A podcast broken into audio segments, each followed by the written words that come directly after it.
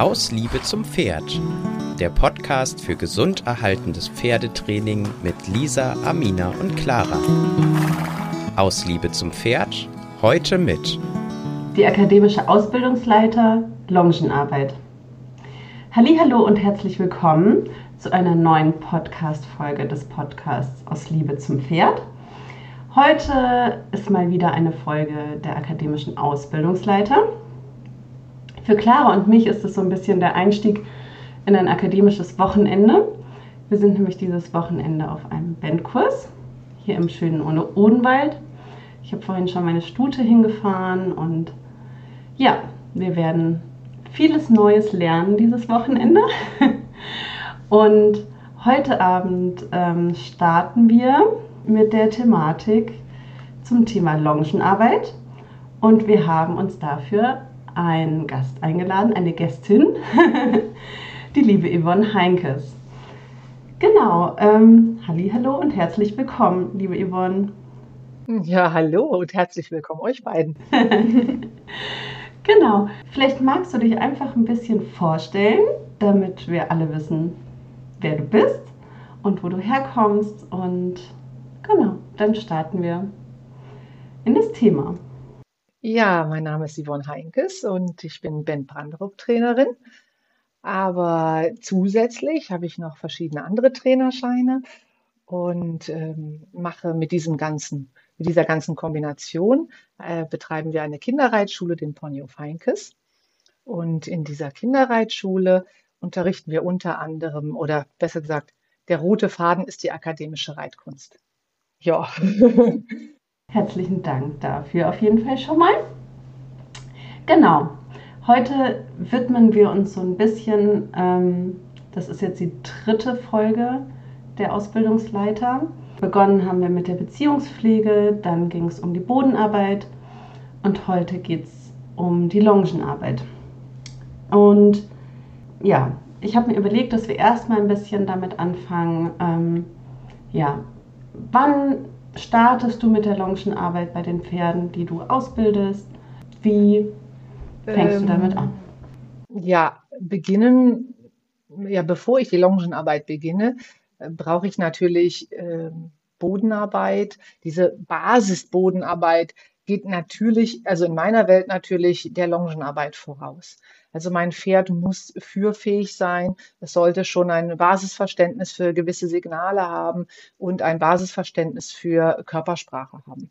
Und wenn ich diese Elemente am Boden erarbeitet habe, dann ist es für mich im Alltag völlig selbstverständlich, dass die Leine sukzessive länger wird und wir dann in den Bereich kommen, den man uns auch ähm, manchmal kritisch vorwirft, uns Akademikern, wann ist es Bodenarbeit und wann ist es Longe. Und da kann ich dann, und da kann ich dann natürlich die Leine äh, wortwörtlich immer länger lassen, desto besser das Verständnis ist. Ja, ja, ich finde das super, dass du das auch nochmal erwähnst oder ich finde das ganz wichtig, einfach zu erwähnen, dass es für die Longenarbeit auch einfach Vorarbeit braucht, weil ich habe das Gefühl, bei ganz vielen ähm, ist das Longieren so das Einzige, was sie von Bodenarbeit irgendwie schon mal gehört oder gesehen haben wenn sie noch nicht so viel Erfahrung haben und dass sie dann gleich schon recht am Anfang als Anfänger schon zu früh mit dem Longieren beginnen, ohne aber entsprechend Vorarbeit geleistet zu haben. Und dann schaut das oftmals eher so aus, dass der Reiter irgendwie in der Mitte steht und das Pferd rennt außen rum, aber wirklich Kommunikation ähm, zwischen Mensch und Pferd ist dann einfach noch wenig vorhanden. Und dafür braucht es eben einfach diese wichtige Vorarbeit. Ja, definitiv. Äh, das Feld des Longierens ist natürlich sehr groß. Also ein Pferd einfach nur um sich herumlaufen lassen, kann man natürlich auch unter Longieren verstehen. Aber ja, Longieren ist in meiner Welt oder in unserer akademischen Welt natürlich deutlich mehr als einfach nur im Kreis um einen rumlaufen. Und auch für, für mich ist auch ich bin nicht wirklich äh, sehr gut im klassischen Horsemanship, also das hat mich nie wirklich interessiert. Für mich bedeutet persönlich auch, wenn ich ein Pferd nicht im Fokus habe, brauche es für mich nicht weiter rennen. Also ich, ich möchte gedanklich und emotional bei meinem Pferd sein und ähm, ich möchte auch, auch diese gegenseitige Verbindung haben beim Longieren. Und deswegen ist das eben auch so, so meins. Also wenn ich abgelenkt bin, dann pariere ich durch und lasse mein Pferd pausieren. Aber ich lasse es eben nicht um mich rumrennen. Mhm. Ja, ehrlich gesagt, also bevor ich zur akademischen Reitkunst gekommen bin, war für mich Longieren Bodenarbeit. Also ja. ich kannte gar nicht so viel anderes, ähm, außer vielleicht so ein paar Führübungen wie Anhalten und wieder loslaufen. Aber Bodenarbeit war für mich, oh ja, ich hänge das Pferd an die Longe und habe es dann am Boden gearbeitet. Ne? Das ist tatsächlich die Besonderheit, glaube ich, auch der akademischen Reitkunst, dass es einfach eine Form der Arbeit am Boden ist. Und einfach eine erweiterte Führposition, schlussendlich ja auch. Ja, und was ich persönlich so äh, genial am Akademischen finde, ist, das ist dieser, dieser rote Faden äh, mhm. von der Bodenarbeit. Ja, wie du gerade sagst, ist eine Erweiterung und mh, hm, das ist wie so ein Riesenpuzzle. Und äh, das äh, Puzzle Longieren an sich ist natürlich auch schon riesengroß, aber wir müssen uns nicht entscheiden, entweder oder. Ja. Weil es einfach das eine ins andere übergeht. Und das ist natürlich total genial. Und für mich, die ähm, natürlich die Pferde auch noch nutzt als Schulpferde, ist das natürlich auch super, wenn ein Pferd ein bisschen weiter ausgebildet ist akademisch, dass ich zum Beispiel ein, ein Kind relativ früh galoppieren lassen kann, wenn ein Pony so gleichmäßig mhm. und äh, ausbalanciert an der Longe laufen kann. Auf jeden Fall. Da kommen wir eigentlich, finde ich, zu einem ziemlich wichtigen Punkt, was ja das ganz Besondere an deiner Arbeit, finde ich, ist, ist, dass Menschen wirklich an guten Lehrmeistern longieren lernen können. Das ist ja jetzt nicht die Regel in einer Reitschule, dass man Pferde hat, die in der Hilfengebung und ähm, in der Kommunikation so fein ausgebildet sind, dass man ja einfach gut lernen kann. Ähm, genau, vielleicht kannst du noch mal auf die ja, Ausbildung des Lehrpferdes vielleicht noch mal ein bisschen eingehen und davon erzählen, weil das ist ja schon noch mal ein bisschen mehr als jetzt mein privates Pferd zu Hause vielleicht leisten muss oder kann. Ja, ja, für mich ist, ist das manchmal ein bisschen schwierig, weil viele Dinge sind für mich so selbstverständlich, dass ich manchmal nicht genau weiß, äh, wo ich da ansetzen muss. Was ähm, die Schulpferde, also vorweggenommen, meine Schulpferde arbeiten ungefähr zwei Jahre mit mir privat, mhm. bevor sie in die Reitschule gehen. Ich habe selber kein Privatpferd. Also mhm. alle meine Pferde, die ich reite, ähm, arbeite ich auch, also ich mache da keinen Unterschied. Das möchte ich nicht. Ich möchte keine Zweiklassengesellschaft mhm. bei meinen Pferden. Und die müssen alle lernen, Verantwortung zu übernehmen. Mhm. Und in ihrer Ausbildung merken die eben auch, wenn ich zum Beispiel unterrichte, dass die, äh, das ist vielleicht so ein bisschen, ja, ist beim Horsemanship manchmal ganz gut, dass die Pferde lernen, weiterzuarbeiten, aber die übernehmen manchmal. Wenn ich was erkläre, dann merken die, sie müssen weitermachen. Das trainieren wir auch. Aber ähm, es ist eben ein, ein Verantwortung übernehmen. Und äh, das üben wir relativ früh. Und ähm, nur als kleines Beispiel, es ist zum Beispiel äh, sehr praktisch im Akademischen, dass wir die Pferde bewusst auf der Linie anhalten lassen, während man ja in anderen Methoden schon mal die Hinterhand bewusst ausfallen lässt. Und wenn ich ein Pferd longiere mit Reitschüler drauf, dann darf ich die Hinterhand nicht ausfallen lassen, weil da könnten die außen runterrutschen. Mhm. Und das sind eben so Kleinigkeiten, die, wo das Akademische uns total hilft und in der Praxis dann eben Sicherheit gibt und für die Pferde völlig selbstverständlich ist, dass sie das so tun. Also das greift sehr gut ineinander über. Mhm. Ja, das ist echt so wertvoll und ich wünschte, so als mobile Trainerin wünschte ich teilweise auch, ich hätte wirklich Lehrpferde an der Hand, weil ich ja ganz oft ja, unerfahrene Pferde plus unerfahrene Besitzer habe und einfach nicht die Möglichkeit habe, ähm, ja, eines Lehrpferdes oder ähm, ja, bei uns im Umkreis äh, oder es gibt es ja auch einfach recht wenig, muss man ja sagen, in Deutschland einfach Reitschulen mit gut ausgebildeten Lehrpferden, gerade auch in der Bodenarbeit, wo man sowas auch einfach erlernen kann. Ja, und ähm, ja, ich, ich kann das ein Stück weit verstehen, weil viele Reitschulen natürlich auch mit anderem Grundgedanken dran gehen. Also meine Pferde sind alle unverkäuflich. Ähm, ja, wie gesagt, ich habe kein privates Pferd. Und das ist natürlich, weil, weil das eben so mein Ideal ist, ist es auch manchmal ein bisschen anders. Aber ich kann auch verstehen, wenn man das ein oder andere Schulpferd verkauft oder wenn man unterstellen muss, dass es sich finanziell einfach anders gestaltet. Deswegen weiß ich auch, dass das eine Luxussituation für mich ist. Ja, ja ich habe ja ähm, zwei Pferde und ähm, tatsächlich mache ich das manchmal, wenn ich merke, der Mensch muss mal fühlen, wo die Reise hingeht. Ja. Und dann unterrichte ich durchaus auch mal mit meinen Pferden ähm, es ist nicht die Regel, weil meine Pferde es einfach nicht wollen. es ist für sie okay, das manchmal zu machen. Und das machen sie dann auch gerne, aber ähm, sie wollen nicht das oft machen. weil sie, glaube ich, auch einfach mit anderen Themen noch beschäftigt sind. Genau, aber ich merke, wie unfassbar wichtig ist, dass man in dieses Fühlen reinkommt, in dieses Spüren, wie soll es sich anfühlen? Wie fein kann eine Kommunikation werden? Wie sanft kann ich sein? Ähm, und ja, einfach, und du arbeitest ja vor allem auch viel mit Kindern. Ich finde, das ist das Wertvollste, was wir der nächsten Generation Reiter eigentlich mitgeben können. Dieses feine Gefühl ähm, für diese tollen Lebewesen. Und ja, deswegen, ja, ich finde das mega, dass du so eine Reitschule hast. Ich bin traurig, dass du nicht in meiner Nähe bist. Irgendwann muss ich dir meine Kinder für ein paar Wochen vorbeischicken. nee, aber ähm, ich glaube, das ist eine ganz, ganz, ganz wertvolle Arbeit, ähm, die du machst und ja, so wundervolle Lehr Lehrpferde. Ja, äh, auf jeden Fall. Also ähm, ich bin, ich bin wirklich gesegnet mit guten Lehrpferden. Ähm, und das, was du gerade beschrieben oder ihr beschrieben habt, dass man gerne mal Pferde zur Verfügung hätte für seine Schüler, habe ich ähm, zum Teil im Umkehrschluss. Also ich hatte einen Lehrgang Longieren von der VfD und dann haben meine Kinder alle meine Pferde longiert und es war zu einfach. Und dann habe ich mir ein paar Pensionspferde geliehen. Wir hatten, ein, wir hatten einen neuen Einstaller, der noch so richtig typisch zu longieren ja. war. Also es war so ein Schleudern und so ein nach außen. Und die Kinder haben mich ja. angeguckt und gesagt, was ist das? Also für die.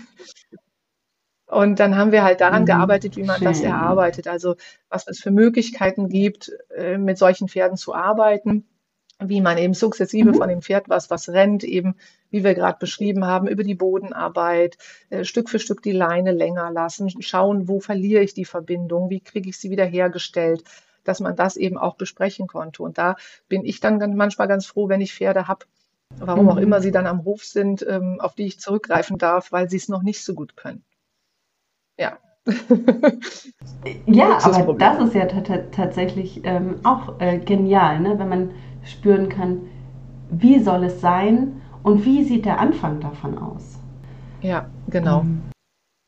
Und das ist ja ein gängiges Problem auch in der Bodenarbeit, dass ähm, Leute, die neu einsteigen, oft den kleinen Fortschritt mhm. nicht sehen. Ich höre ganz oft von meinen Schülern, reicht das schon? Ist das denn schon gut genug? Und äh, ja. Und desto älter die Schüler sind, umso mehr kommt diese Frage. Da, ja, genau. Und deswegen, äh, dass man eben ähm, sagen kann, hey, diese kleinen Schritte, die sind natürlich schon äh, ganz klar äh, der richtige Weg, aber wartet nicht erst, bis ihr das große Ganze seht. Ja, ja, das ist manchmal gar nicht so einfach. Nein, das, das ist wirklich schwer. Also Leute, die glauben, sie sind, also ich höre immer wieder, dass die Leute glauben, sie haben, sind als einziger Reiter ohne Gefühl ausgestattet oder mit schlechtem Auge. Also wir haben ja alle richtig Mühe gehabt, das mhm. am Anfang zu sehen. Jeder von uns, der sagt, äh, ja, es ist leicht zu mhm. sehen, ob die innere Hüfte ja. vorkommt oder nicht. Also das ist ein Schauspieler. wir, ja, wir, da muss man sich richtig durcharbeiten. Das ist schon nicht so einfach. Mhm. Ja. In deinem Artikel von dem Buch hast du ähm, auch beschrieben, dass du mit den Kindern auch Trockenübungen machst. Das fand ich total toll, weil ähm, ja, dann kann man sich wirklich ausprobieren, ne? Ja. Was passiert mit dem Gegenüber? Ähm, wie reagiert der? Was kann ich verändern? Ja, vielleicht magst du da ein bisschen zu erzählen.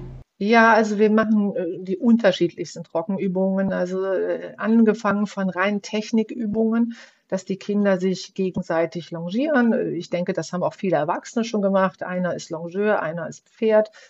Hm, das ist allein schon für das Handling der Longe äh, sehr schön, dass man dann in aller Ruhe die Leine verkürzen kann, verlängern kann.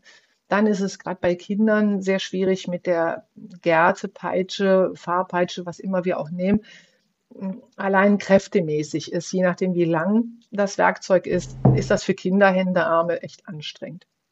Mhm. Und wenn man dann einfach nur so, so Zirkelarbeit macht, dann verlieren die eben auch schon mal schnell die, die äh, Lust, die Peitsche richtig zu halten. Da machen wir mhm. zum Beispiel Spiele, hm, so ein Parcours, wo man zum Beispiel mit der Peitsche Hütchen umhauen muss. Mhm. Ähm, dann, dann haben die Kinder sich in der ganzen Halle im Parcours aufgebaut, die Bälle wegschlagen mhm. mit, der, mit der Schnur von der Peitsche, damit man da so ein kleines mhm. bisschen geschickt damit ist und gleichzeitig mhm. während des Spiels über seine Grenze rübergeht, die sonst eben äh, früher eintreten würde. Das ist ein Ding. Ein großes Thema, was Erwachsene nicht so gerne thematisieren, was bei Kindern aber sehr schnell hochkommt, ist die Gewaltgrenze. Viele Kinder interpretieren die Gärte mit Gewalt. Und dann, ja. wir haben bei uns am Hof so eine Regel, dass wir sagen, die Gärte wird nur so stark eingesetzt, wie wir sie selber am Körper ertragen möchten. Ja. Das üben wir auch. Also wie, wir touchieren mhm. uns. Mhm. Ähm, mhm. Unter anderem beim Longieren ist es dann irgendwann, dass sie im Gehen versuchen sollen, zum Beispiel, mein, ich laufe auch, meine Hinterhand zu treffen. Dann mhm. bei den Fortgeschrittenen sollen sie mit der Schnur in meine Kniekehle mhm. gehen. Mhm. Und dann dürfen sie auch mal Schwung nehmen und dann sage ich ihnen, wann es weh tut oder mhm. nicht. Ja, und dann mhm. dürfen die sich gegenseitig ausprobieren. Also das sind eben so Spiele, die sind bei uns gang und gäbe.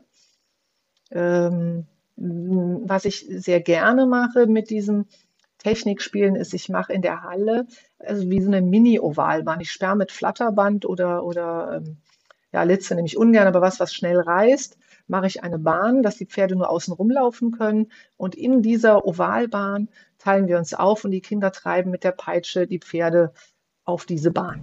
Mhm. Im mhm. weiteren Unterricht setzen wir, wenn wir ein Pferd longieren, auch ein Kind drauf und dann hat der Longeur die Verantwortung, dass das Pferd gleichmäßig und ruhig läuft, sodass der Reiter nicht in Gefahr gerät. Da müssen Sie gucken, mhm. wo sind Sie positioniert, dass das Pony nicht umdreht.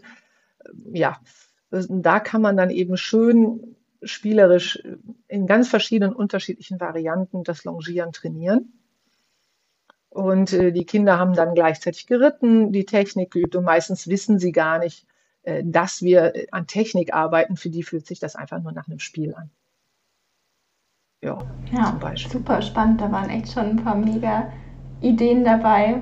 Total tolle Ideen und äh, also mir würden ganz viele erwachsene Schüler einfallen denen das sehr, sehr gut tun würde. Ja, und wenn man das in einer Gruppe Erwachsener macht, mit, mit einer bisschen äh, guten Stimmung, dann macht das auch Spaß. Mhm. Weil Ach, total. Alleine das Touchieren im richtigen Moment, an der richtigen Stelle, mhm. das kann man ja nicht alles am Pferd üben. Wie am Pferd. ja. Wohl wahr. Ja, ich, und ich finde tatsächlich, also ich habe einige Anfänger, die wirklich richtig Angst haben Gärten oder Peitschen zu, zu benutzen, weil äh, die Frage ist wirklich immer, ähm, tut das nicht weh? Ja? Das ist so in den Köpfen drin, dass das ein Strafmittel ist oder ja, Schmerzen verursachen muss, ja. dass das wirklich schwer ist, das erstmal rauszukriegen und ja, ein Wissen zu vermitteln, ja, dass das ein sehr sanftes Hilfsmittel sein kann. Es kann natürlich auch verletzen, aber ähm, wenn man seine Hand schult, dann ist es das nicht. Ja, und ich, da bin ich ganz bei dir. Und äh, das Thema ist wirklich groß. Man darf aber nicht vergessen, wir, wir können ja auch anders verletzen. Also ich denke auch, dass die, das ist so unsere menschliche Interpretation. Äh, es gibt Pferde, die haben Angst vor der Peitsche, die haben im Leben keine Peitsche gesehen, die sind einfach so feinsinnig, die fühlen das als Bedrohung. Ja. Und dann gibt es Pferde, die sind massivst misshandelt worden und die haben keine Angst vor ja. der Peitsche. Also das mhm. ist ja so im wahren Leben trifft man ja wirklich alles. Und ich habe bei meinen Pferden auch dies alles äh, angetroffen. Und ich habe zum Beispiel ein Pferd, das reagiert unheimlich drauf, dass ich es anlächle. Also ihr Feedback ist, ich muss lächeln. Und wenn ich selber so konzentriert gucke, zum Beispiel, wenn wir in der Bodenarbeit sind, sind wir, wir, wir Akademiker ja oft so, so Fehlergucker und sind so ganz fokussiert mit dem Blick ja. auf die Hüfte und das Pferd denkt nur, oh Gott, ich, mhm. heute schreibe ich eine Mathearbeit. Und da, da, muss man manchmal einfach mal lächeln und fünf gerade sein lassen. Und deswegen ist das manchmal auch schon zu viel Druck. Wir müssen schauen, ja, was hilft, was hilft nicht. Und deswegen übe ich das, damit wir eben eine Leichtigkeit kriegen. Ich übe aber auch, dass zum Beispiel das Zeigen der Peitsche immer der erste Schritt ist. Also meine Kinder lernen von Anfang an, dass wenn ich rufe Gerte, Gerte, dass ich nicht meine, dass sie sie berühren müssen, sondern dass Gerte heißt, mhm. die Gerte mhm. zeigt mhm. auf die Stelle, die ich verändert habe. Ja. Das ist eben, mhm. ne, erste Stufe ist hinzeigen, mit Blick hinschauen, dass ich eben fokussiere, was möchte ich, damit ich auch als Longeur weiß, was möchte ich überhaupt. Gibt es überhaupt einen präzisen Gedanken dahinter und dann eben mhm. mich darauf hinarbeiten. Und wenn das Pferd eben an der Stelle nicht reagiert, ich sage jetzt einfach mal, das Pferd biegt sich nicht und ich möchte das innere Hinterbein einen Hauch weiter drunter, mhm. dass ich dann gehe ich mit der Gerte Richtung Gurtlage, das Pferd hat es noch nicht verstanden, dann gehe ich dann mit der Gerte mhm. vielleicht zur Hinterhand, um da deutlich zu machen, hey, Hinterhand soll ein bisschen raus. Und wenn das Pferd dann nicht reagiert, dann berühre ich es an der Stelle. Und das eben, dann steigern wir das, das Ganze und dann, wenn das Pferd jetzt mit den Gedanken ganz woanders ist, dann kann es auch sein, dass es mal einen Klaps gibt. Und nur um zu sagen, wie wenn ich jemand mhm. auf der mhm. Schulter haue und sage, hey, ich habe mit dir geredet. Also nicht, um, um da Schmerzen äh, ja. hervorzurufen, aber eben, dass man die Aufmerksamkeit bekommt und das Pferd sagt, ach, Entschuldigung, klar mache ich das mal eben. Ja, finde es auch total, also um einfach auch nochmal diese Wichtigkeit von den Trockenübungen hervorzuheben. Ähm, ich erlebe das ganz oft im Unterricht, dass manche Reitschüler so, ja, den Gedanken haben, sei es jetzt, also ganz oft auch in der Sitzschulung, also sie könnten Reiten lernen oder Bodenarbeit nur dadurch lernen, dass sie Reiten oder Bodenarbeit machen. Also sie wollen zum Beispiel ihren Sitz verbessern und wollen dann immer ganz viel Sitzschulung auf dem Pferd machen. Aber dass zum Beispiel auch ähm, irgendwie Yoga oder ein Ausgleichssport außerhalb vom Pferd dazugehört oder auch eine Trockenübung, bevor ich überhaupt vom Boden ans Pferd komme.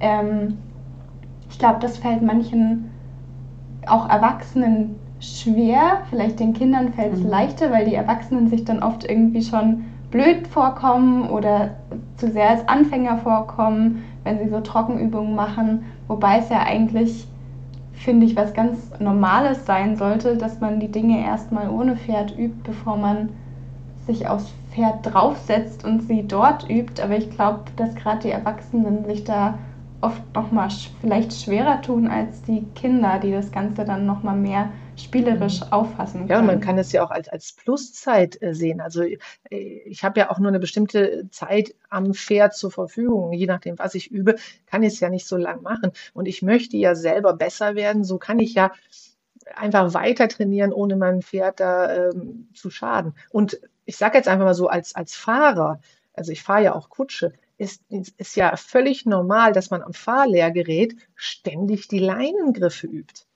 Und welcher Reiter übt mhm. fließend, sanft, allein die reine Zügeltechnik oder Longentechnik? Auf also das, jeden deswegen, Fall. Ja. ja, ich sehe das nur als Benefit.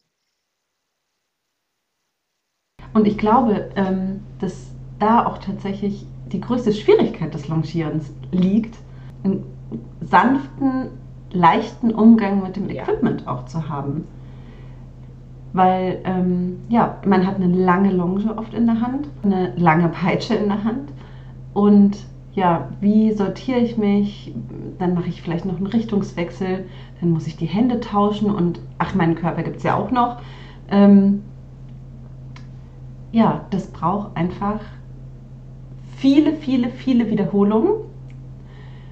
Und wenn ich dazu noch ein unerfahrenes Pferd habe, ja, es ist schwierig und deswegen ist, glaube ich, eine gute Vorarbeit einfach sehr, sehr ja, ja. notwendig. Schlussendlich auch, um die feine Kommunikation aufrechtzuerhalten und ja, das vielleicht wirklich trocken zu üben. Wie kann ich eine Longe korrekt in die Hand aufnehmen? Ähm, wie positioniere ich meine Gerte? Wie kann ich locker aus dem Handgelenk irgendwie ähm, die Peitsche schwingen lassen? Ähm, ja. Und ja, wie du gesagt hast, ne, wo berühre ich dann das Pferd? Wo? Ähm, ja, das finde ich eine ähm, ganz wichtige Sache. Und ich glaube, ich nach dieser Podcast-Folge werde ich dem mehr Gewicht in meinem Unterricht Ja, und äh, also man kann es ja als Hausaufgabe machen. Ja. Ähm, äh, wir haben zum Beispiel, äh, wir haben so kleine Pylönchen, also die, die kann man auf einen Zaunpfahl stellen und mit der Peitsche Schnur waagerecht äh, runterschubsen. Dann kann man auch, um das Pferd, äh, um den Longeur vorzubereiten, ein Pferd von außen nach innen zu holen, also den Zirkel zu verkleinern, kann man das Hütchen nach innen runterschubsen. Also, dass man dem Hütchen eine Richtung gibt. Dass man äh, daraus, dabei hast du gleichzeitig diese, diese Körpersprache. Ne, wenn ich das Hütchen von mir wegschubsen will, gehe ich auch körpersprachlich mehr Richtung Hütchen. Möchte Mhm. ich das Hütchen zu mir holen, Ja. gehe ich Mhm. quasi ein bisschen rückwärts. Also, dass ich eben auch, die- auch die Körpersprache dabei und ich mache das ganz gerne, dass ich diese Sachen so äh, trenne, wie, wie Körpersprache oder Longe, Longeurposition. Stehe ich neutral, stehe ich hinten, Mhm. stehe ich zu weit vorne? Ähm, ne, dass man eben einfach sagt, man, man trennt es voneinander. Wenn ich ein Pferd da habe, kann ich das nicht trennen, weil das Pferd braucht die Gesamtheit. Und da kann ich eben dadurch, dass ich Trockenübungen mache, das wirklich mal absplitten und sage, hey, wie fühlt sich das körpersprachlich an? Drückst du das Pferd raus oder holst du es rein? Viele Leute, die, die Mhm. Pferde haben, die zu langsam sind, in Anführungsstrichen, versuchen ja vorne so ein bisschen zu ziehen, sind aber körpersprachlich dann ja wieder in der verwahrenden Position bei einem noch nicht so weit gebildeten Pferd. Und ja, da kann ich das dann eben trennen. Ja. Ah, da habe ich schöne neue Ideen bekommen, auf jeden Fall. Das ist gut. Dafür hat sich doch die Aufnahme schon sehr gelohnt. Nein, nee. Ähm, wir hoffen ja auch, dass allen ja, Zuhörern da irgendwie auch Ideen kommen, ne? wie sie ja einfach stetig immer besser werden können. Und, ähm, Ja, und ich denke, das ist natürlich können. auch eine tolle Sache mit eurem Podcast, dass man sich Informationen und Ideen holen kann, die man so zwischendurch einfach, während man was anderes macht, kann man lernen. Das ist ja so ein Benefit. Also wenn ich misste, habe ich euch letztens zugehört mit der Mhm. Annika Keller. Ja, normal habe ich nur, ja, normal misste ich dann nur, aber dann habe ich gleich einen Benefit und das ist natürlich toll. Zu meinen Reitstunden kriege ich dann noch ein bisschen Input. Ja. Ja. Ach ja, schön. Ja, jetzt haben wir uns ähm, so ein bisschen mit der Vorbereitung vom Pferd fürs Longieren beschäftigt. Wir haben uns damit beschäftigt, wie kann der Longeur geschult werden und ausgebildet werden. Ähm, was muss man überhaupt alles lernen? Genau. Und ich fände es schön, das hat mich nämlich wirklich richtig gefreut bei dem Artikel, ähm, dass wir nochmal so ein bisschen über die Möglichkeiten, die das Longieren einem auch gibt, ähm, sprechen. Und zwar hast du geschrieben, dass du auch gerne im Gelände longierst. Bergauf, bergab und ja, ganz viele ja, Variationen des Longieren, auch Longierens auch einfach hast, weil ich liebe das. Ich mache das so gerne, dass ich mal die Position wechsle und zum Beispiel, wenn ich spazieren gehe und ich sehe irgendwie, ach, weiß was ich, dass da ein paar Baumstämmchen liegen und da ein bisschen berghoch, bergunter geht, ähm, dann wechsle ich in die Longierposition und lasse das Pferd so das Gelände ja, erklimmen und dass man auch mal ja, in einen lockeren Trab berghoch, bergunter gehen kann und einfach die Trittsicherheit total auch schulen kann, die Balance schulen kann und genau, das fände ich schön, wenn wir darüber noch ein bisschen sprechen Ja, das, äh, würden. das Longieren im Gelände hat einmal die Vorteile, die du gerade alle genannt hast. Ähm, ich ich mag es einfach auch. Und äh, der andere Punkt ist, ich möchte auch immer überprüfen, kann ich mein Pferd auch in einem anderen Umfeld genauso an den Hilfen haben, ähm, wie eben auf dem Reitplatz. Und ich denke, wir alle kennen das, dass, die, dass viele Reiter am liebsten in der Halle trainieren, manchmal sogar den Außenplatz schon meiden. Und Mhm. äh, Mhm. ich als Reitschule kann das natürlich nicht. Also ich, meine Pferde müssen überall an den Hilfen sein.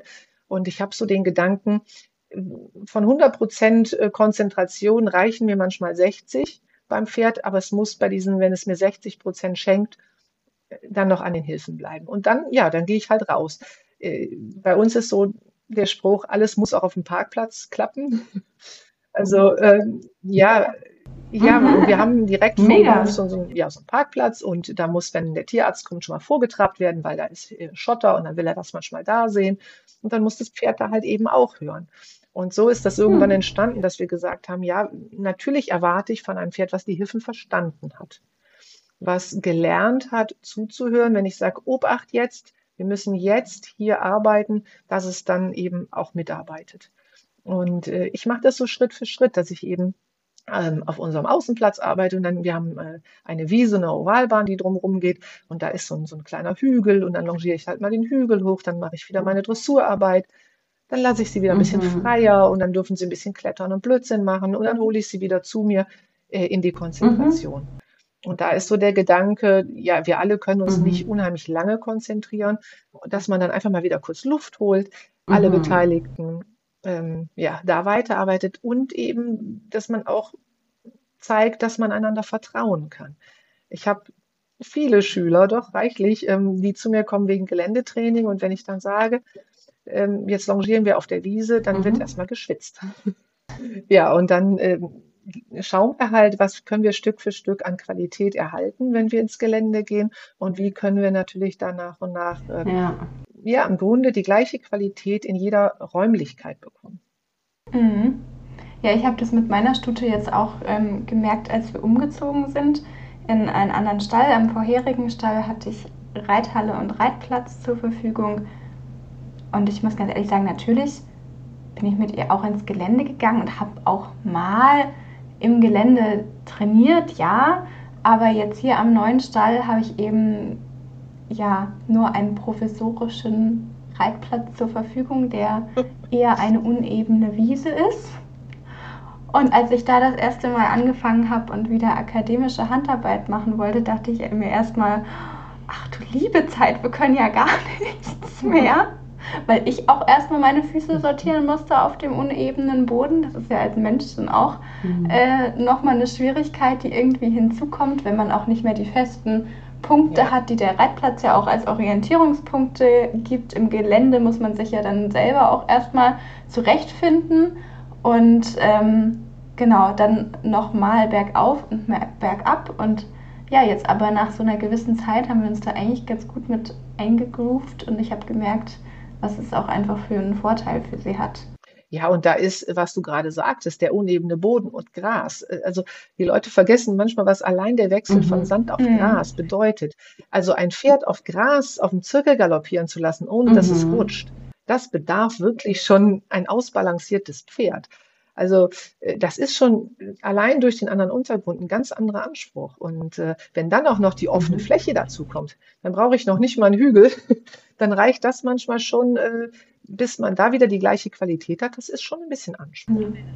Aber wenn es dann gelingt, ist das natürlich auch ein Riesenschritt in die Vertra ins Vertrauen rein, dass ich als, äh, als Trainer oder als Besitzer einfach weiß, hey, es hört mir auch dazu, gibt mir schon ein gutes Gefühl. Ja, und ich glaube, da ist es auch einfach wichtig, das Pferd dann, wie du auch gesagt hast, entsprechend ähm, langsam Stückchen für Stückchen Pferd und Reiter auch aufs Geländetraining ja. vorzubereiten, weil ich merke gerade bei Pferden, die das auch einfach noch nicht so arg gewohnt sind, kann einfach schon wirklich minimale mhm. Steigung schon oder minimal, wenn es nur ein bisschen bergab geht, kann es schon so viel ausmachen, was eigentlich total wenig für uns ausschaut. Aber was es, finde ich, fürs Pferd dann nochmal deutlich schwieriger macht, die Lektion auszuführen. Oder wie du sagst, so minimale Veränderungen wie einfach nur Grasboden oder allein nur auf einer geraden Wiese fehlt diese Begrenzung von der Bande für das Pferd. Ähm, das sind ja alles schon Faktoren, die es einfach nochmal schwieriger machen, aber dann daraus auch eine gute Übungssituation. Ja, also das, deswegen, also wenn man mit den Augen ein bisschen offen ist, dann kann man sein Training so vielfältig gestalten, aber den roten, die rote Linie nicht verlieren. Also das ist der, der rote Faden kann da durchgehen. Wenn ich durchs Gelände galoppiere, viele Leute fragen mich immer, ja, und wie reitest du denn im Gelände? Ja, akademisch, ja, was soll ich denn sonst machen? Also, aber ich, ich verliere ja nicht die Kontenance, nur weil ich in den Wald gehe. Ja, ja, aber ich, äh, äh, man darf akademisch auch etwas Tempo haben Ja. in, in seinem, was man tut. Also das heißt nicht, dass das Pferd den ganzen Tag versammelt laufen muss. Mhm. Ich möchte es aber immer wieder, ich möchte es in der Balance haben. Also e- egal, was ich arbeite, ähm, inwieweit ich schon versammeln kann oder nicht, sei mal dahingestellt. Und wenn das Pferd das alles ein bisschen, bisschen verstanden hat, dann ist natürlich toll, wenn ich es berghoch äh, ein bisschen Schub Mhm. trainieren lassen kann und bergab muss es sich ein bisschen besser tragen und, und halten. Also dann macht es ja richtig Ja. Spaß. Ja. Und ich finde, das sind tatsächlich Trainingseffekte, die kann man nicht auf einem Reithallenboden ersetzen. Weil ja, das Ja. sind so feine ähm, Anforderungen an den Körper und so vielfältige, das kann ich nicht ersetzen. Und also ja, ich finde, Training draußen ist für Körper, Geist und Seele einfach unglaublich wichtig und notwendig und ja, notwendig für jedes Pferd und ehrlich gesagt auch für jeden Menschen. Ja, und ich denke auch, also die Leute, die es noch nicht können mit ihrem Pferd, aus, aus Gründen, sage ich mal, ja. um Gottes Willen, ne? Deswegen, also ich denke, da sind wir als Ausbilder alle ganz, ganz klar, dass das so ist manchmal. Aber das Absolut. Ziel sollte sein, dass, dass die Hilfengebung nicht nur dafür da ist, auf dem Zirkel abgerufen zu werden, sondern eben auch in einem anderen Kontext verstanden wird. Und dann äh, kann ich mir auch sicher sein, dass mein Pferd wirklich mit mir zusammenarbeitet. Ja. Ach, wie schön. Ich finde, da haben wir doch, ja, jetzt einen guten Abschluss gefunden. haben wir doch einmal äh, einen Bogen gemacht. Gibt es noch was, was du zum Thema Longenarbeit ähm, sagen möchtest? Oder findest du, wir haben alle Bereiche eigentlich ganz gut beleuchtet? Ja, ich, ich, ich finde, wir haben also, ja, es ist natürlich in dem Puzzle-Longieren gibt es noch jede Menge weitere Teile, aber ich denke, wir haben äh, schon ein großes Spektrum gerade abgedeckt. Was mir persönlich vielleicht noch wichtig ist, ist zum Thema äh, Ausrüstung. Man sieht immer wieder die unterschiedlichsten äh, Verschnallmöglichkeiten von Kappzäumen. Der eine mag es lieber tiefer, der andere lieber höher. Und ich möchte da äh, persönlich gar keine große Meinung zu äußern. Ich möchte nur sagen, meine Pferde mögen es in unterschiedlichen Varianten. Und äh, ich denke, wenn man merkt, dass das Pferd den Kappzaum lieber etwas höher verschnallt haben möchte oder etwas tiefer, Mhm. dann sollte man eben auf die Individualität des, des Pferdes eingehen und äh, da eben nicht schauen, wie muss es, sondern eben auch, wie kann das Pferd damit arbeiten. Ja. Ja, das, das ist mir persönlich sehr wichtig, weil wir haben Pferde, die, die haben wirklich Probleme, wenn der Kappzaum zu tief sitzt oder eben ein bisschen zu hoch sitzt. Äh, Die macht das wirklich nervös oder allein schon, ähm, wenn der Karabiner von der Longe zu groß Oh, ist ja. auf der, auf den, ne, also es gibt Pferde, die regt das fürchterlich auf und dass man da einfach beim Equipment drauf acht gibt, was kann das Pferd ertragen. Und das ist manchmal für ein Pferd schwerer zu ertragen als eine Peitsche, die mal eben an die Hinterhand Ja. Mhm. Danke, dass du das nochmal erwähnt hast. Ich finde es an dem Punkt nochmal ganz wichtig zu erwähnen, dass wir hier über Longenarbeit am Kappzaum sprechen. Wir longieren nicht am Gebiss und auch nicht mit egal welchem Hilfszügeln oder sonst irgendwas. Das finde ich nochmal Ja. wichtig, dass wir Ja. das äh, nochmal ganz klar sagen, weil ähm, ja, es ist einfach nicht sinnvoll für die gesund erhaltende Arbeit eines Pferdes. Ja, also da, ich denke, ja, für uns war das selbstverständlich, aber genau. ja, ich denke, es ist auch ganz gut, dass wir es nochmal erwähnen, dass es für uns so selbstverständlich Ja. ist, dass wir da am Anfang nicht drauf eingehen. Ja, genau. Aber können wir auch am Schluss machen. Hauptsache, wir erwähnen Ja. das. Genau. Ja. ja, sehr schön. Ganz, ganz her herzlichen Dank dir. Mhm. Es war ein sehr bereichernder Abend.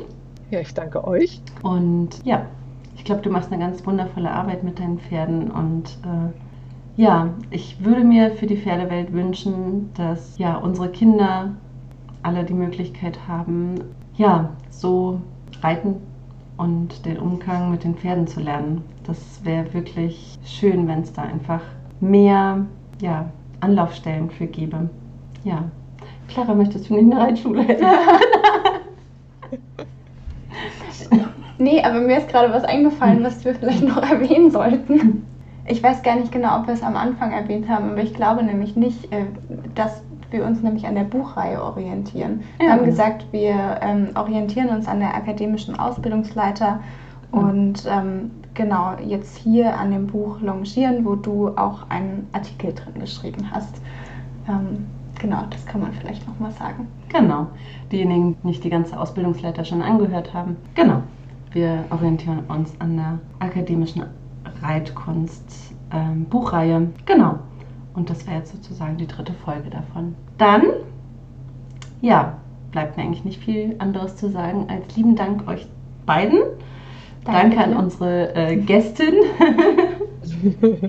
Dankeschön Gerne. für deine Zeit. Und ja, an unsere Hörer, ähm, schön, dass ihr uns zugehört habt. Und ja, ein schönes Wochenende, einen schönen Resttag, was auch immer, wann auch immer ihr es hört. Tschüss. Tschüss. Tschüss.